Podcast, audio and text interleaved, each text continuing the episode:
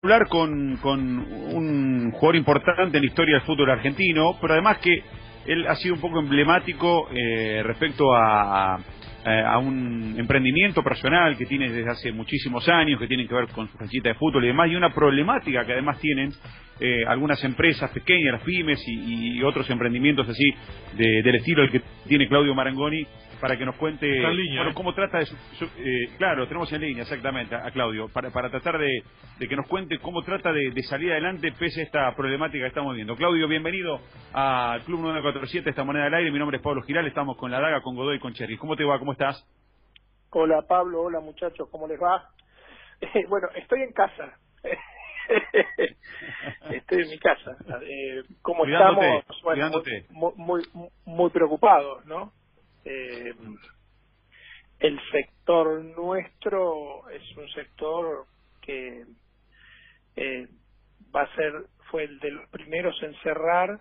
Eh, cuando hablo el sector digo a todo lo que me dedico que es todo lo que es la enseñanza deportiva de varias disciplinas, porque no solamente hacemos fútbol, hacemos fútbol, gimnasia deportiva, natación, tenis, todos los programas afectados a, al tema de responsabilidad social e inclusión a través del deporte, que son programas con el sector público, y todo lo que tiene que ver con eh, eh, las escuelas deportivas y eh, bueno y, y, y, accesoriamente el alquiler de las instalaciones para que la gente pueda organizar sus propias actividades como partidos de fútbol y entre otras cosas no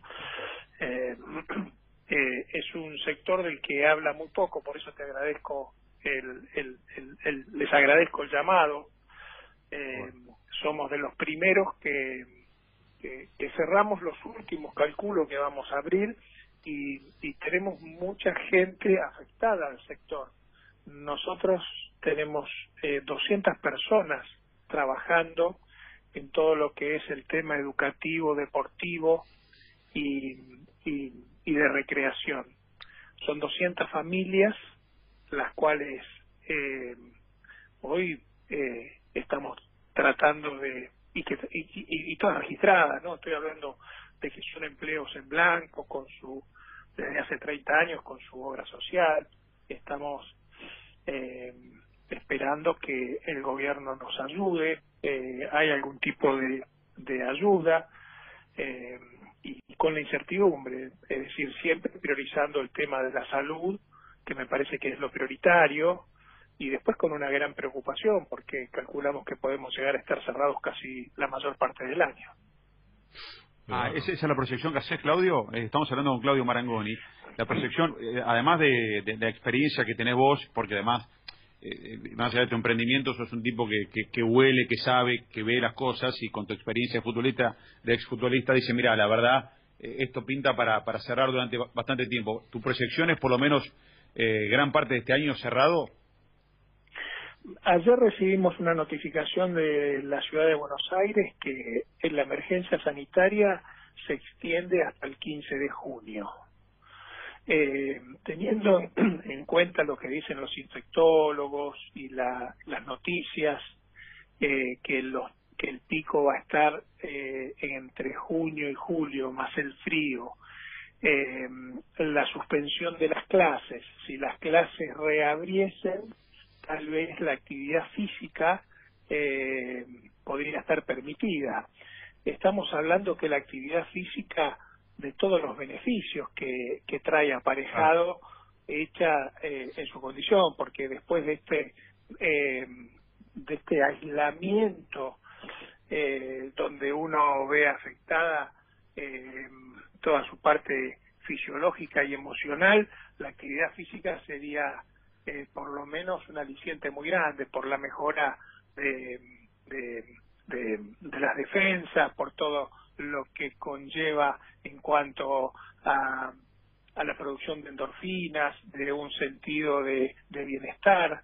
Sería muy importante eh, dentro de las, las grajeas de alivio y de y, fundamentalmente que eh, los, los médicos tengan en cuenta la actividad física especialmente en, en, en, instituciones como las nuestras que se dan el 90% de las actividades al aire libre y tomando el recaudo necesario y de responsabilidad que, que, que, calculo que tenemos, eh, bueno, de, de, ver si eh, podemos ir de a poco volviendo a lo que hoy añoramos todos, ¿no? Que es volver a nuestra eh, rutina normal y habitual.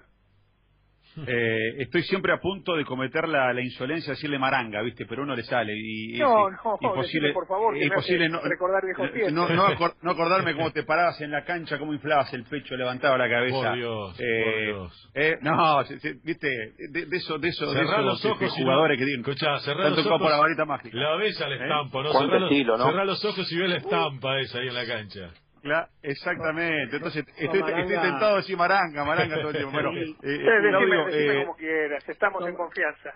Es una charla de amigos. Maranga lo, lo, vi debutar en San Lorenzo, en ese golazo que le hiciste a Talleres de Córdoba, primera fecha en el gasómetro, eh, con un campo de juego impresentable, y ahí esa fue tu, tu carta de presentación en San Lorenzo.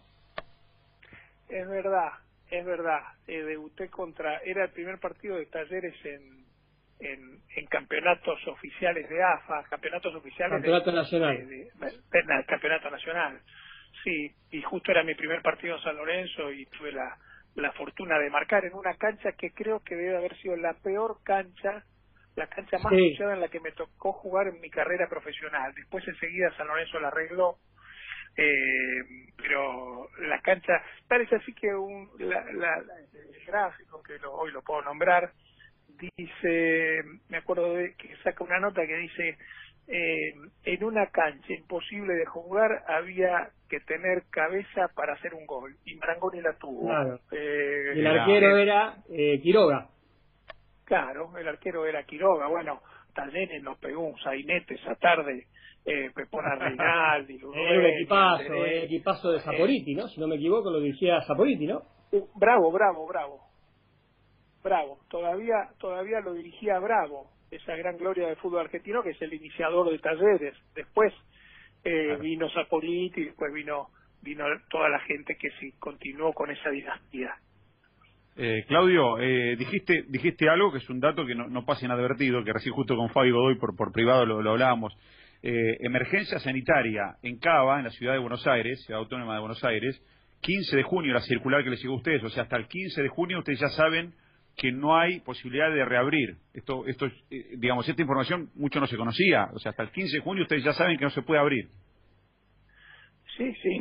Hasta el 15 de junio hay emergencia sanitaria con todo lo que eso conlleva. Es decir, que nosotros estamos calculando que nuestra actividad, con suerte, eh, julio, agosto, septiembre, yo te diría que estamos más en septiembre, ¿no?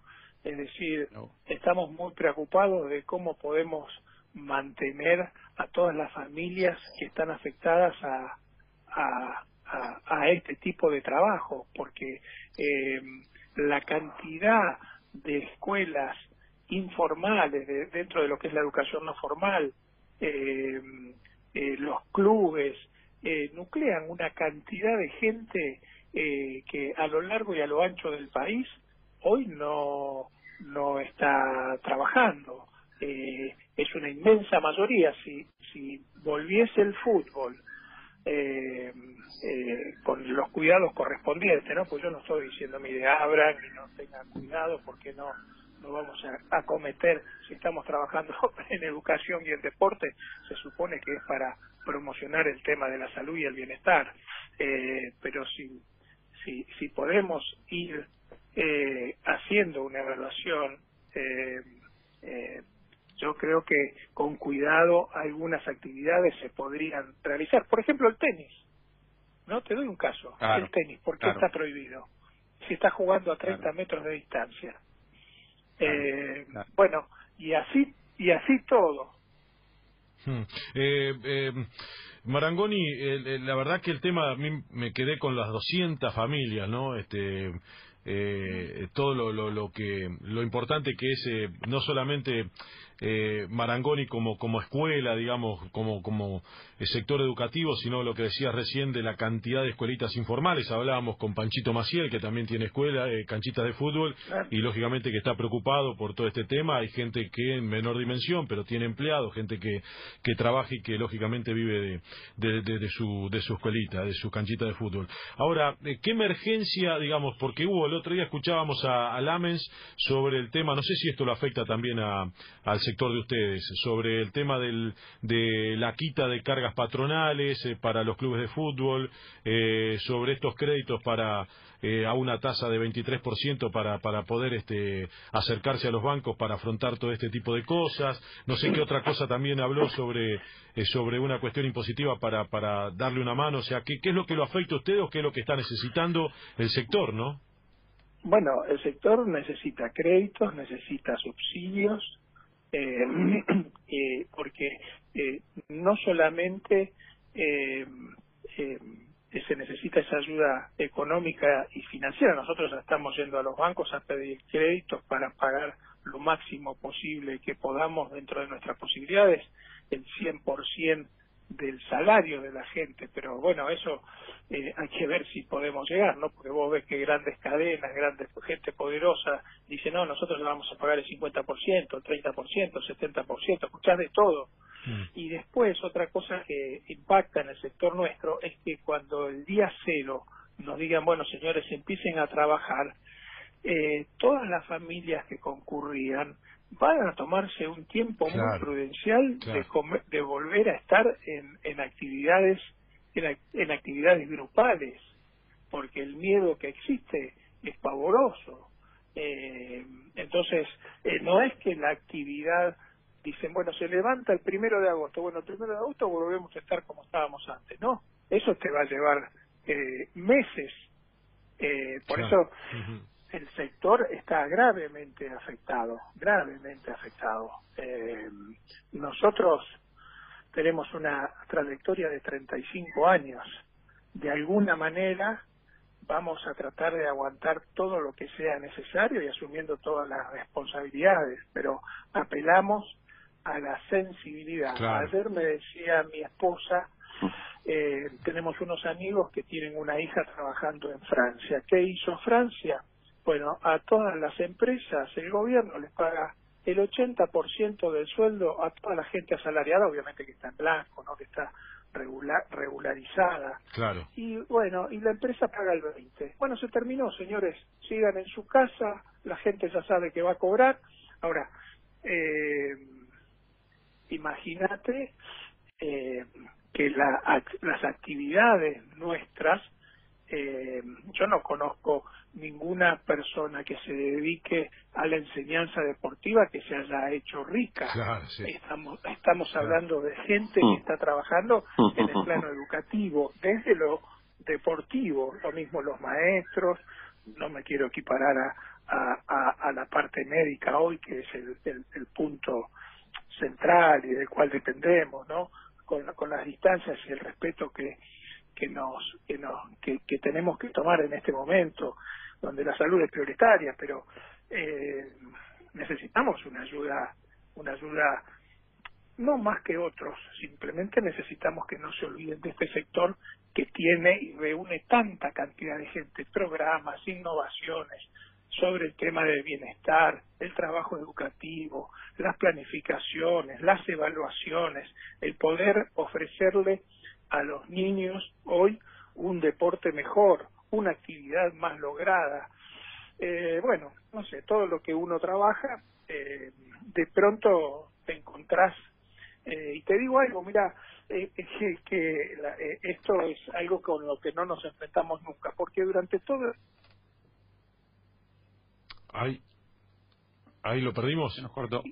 Hola, hola. No, está, está, está, Claudio. Sí, sí, Ahora sí, ahora sí. El año, el año, el año pasado, en el 2019, toda la institución nuestra estuvo metida para adentro desarrollando un nuevo modelo de escuela y un nuevo abordaje al niño que sea 360, que en cada clase que el chico tome no esté solamente la parte estrictamente técnica, sino esté también eh, presente la parte emocional, la parte de valores. Bueno, hicimos un desarrollo eh, que fue fantástico y que lo estábamos poniendo en práctica este año. Y luego cayó esto, es decir, que el año pasado tuvimos preparándonos para tener un, un 2020 eh, donde nosotros decimos humildemente, ¿no? Todo lo que inventamos estos 35 años se copió. Bueno, salgamos a la cancha con un, un, un formato novedoso, un formato nuevo, algo donde estemos conectados con el chico que realiza una actividad los siete días de la semana, eh, eh, cinco días desde su casa y dos días con nosotros. Bueno, eh, y estamos viendo de no enfermarnos y estamos viendo de, qué, de hoy de qué ayuda podemos recibir para poder sobrevivir. Eh, Claudio, eh, primero es un placer porque eh, sé que no, no, no, no, suele dar demasiadas entrevistas y, está bueno que además eh, del costado de exfutbolista usted pueda plantear todo esto que está planteando eh, para que tomemos conciencia todo de cuál es la dimensión de esta cuestión.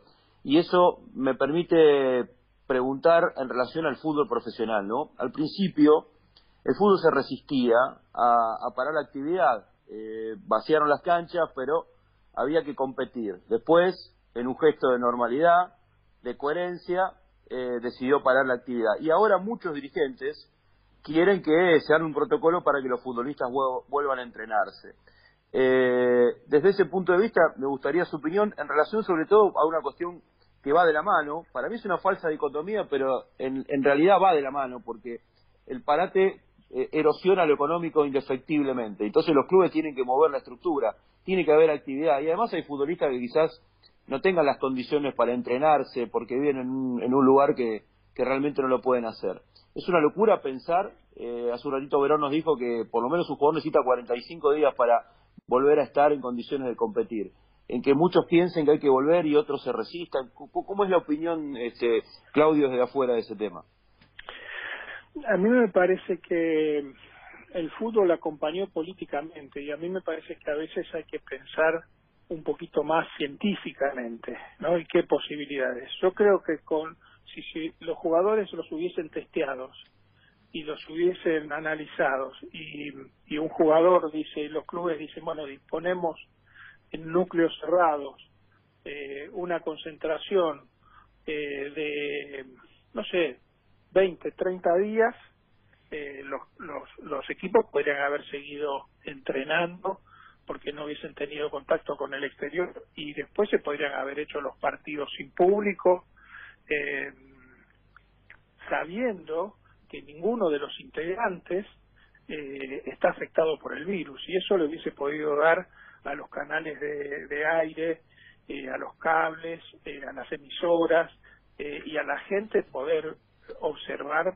partidos en vivo. No digo en el comienzo, pero digo que se podría pensar, eh, es decir, en el comienzo me parece que está bien que el fútbol acompañó la situación, pero eh, pensando un poquito más allá, eh, me parece que tiene el fútbol eh, el poder y las posibilidades económicas de poder realizar una cuestión de este tipo. Y aparte a la gente le hubiese venido bien, porque por lo menos hubiese podido ver por televisión cómo continúa el torneo de AFA eh, desde su casa, ¿no? Hubiese sido, no digo que todas las divisiones, la A, el Nacional B, pero por lo menos la A, yo pienso que lo podría, lo podría, se podría hacer. Es, es, es posible hacerlo, me da la impresión. Obviamente con los recaudos necesarios, ¿no? Pero eh, me parece que el futbolista es, un, es, un, es una persona muy sana y eh, si se lo testea, se lo analiza, eh, con tiempo se podría haber programado una cosa así. Eh, Claudio, y en cuanto a tu actividad, o si se quiere en general, eh, ¿cómo imaginas el, la vuelta a la normalidad? ¿Es, ¿Es acaso la vacuna el, el punto de inflexión, el, el, que no habrá temor para poder tener un partido en una canchita o en tus canchitas, es, es el punto de partida la vacuna para, para volver a la normalidad, no antes. No, yo creo que me parece que antes tiene que ser, si el fútbol profesional vuelve en agosto, septiembre, público, yo creo que eh, bajo la responsabilidad de, la gente que participe, porque los partidos que se realizan se hacen son partidos entre amigos, yo creo que ahí hay un alto grado de responsabilidad de la gente que va a participar. Eh, me parece que eso, si no estamos hablando, si, si vamos a estar esperando la vacuna, la vacuna no se va, no va a llegar hasta marzo, abril, mayo del 2020 estamos hablando de un año cerrado, un año sin actividad. Me parece que eso sería, eso y cerrar, eh, es decir, si, si eso sucediese, más de una institución tendría que estar pensando en indemnizar a todo, todo su personal y, y, eliminar esa fuente de trabajo, porque ¿cómo se hace para estar un año cerrado sin ingresos y, y, y usted pagando eh, servicios, contribuciones, impuestos, eh, mantener estructuras de este tipo es imposible si usted no tiene ingresos. Nosotros ya no tenemos ingresos hace los últimos 30 días. Qué bárbaro, qué bárbaro. eh, Claudio. Eh, y, pagamos. Sí, perdón. ¿no? Y, pagan.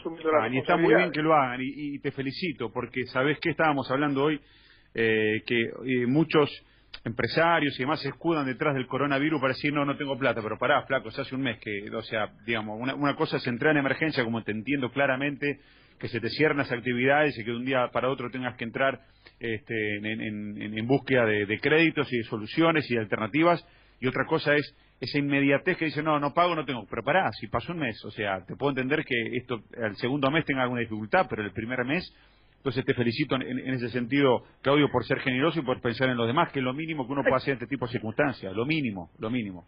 Sí, hay que diferenciar, hay que diferenciar una cosa. Una cosa es una eventualidad, porque si a vos te dicen, mira, vamos a estar cerrados dos meses, tres meses, vamos a suponer.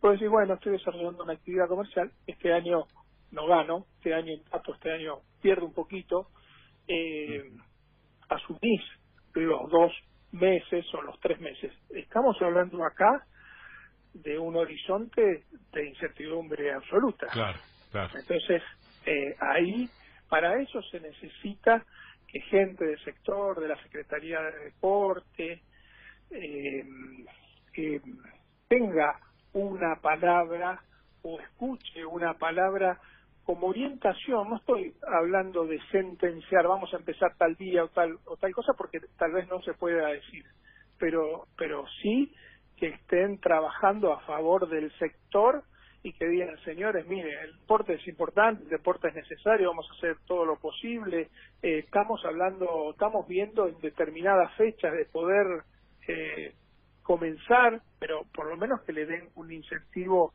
a, a, la gente y, un, y, algún mensaje. Ese mensaje no lo, no, no, lo, no lo estoy escuchando, ¿no?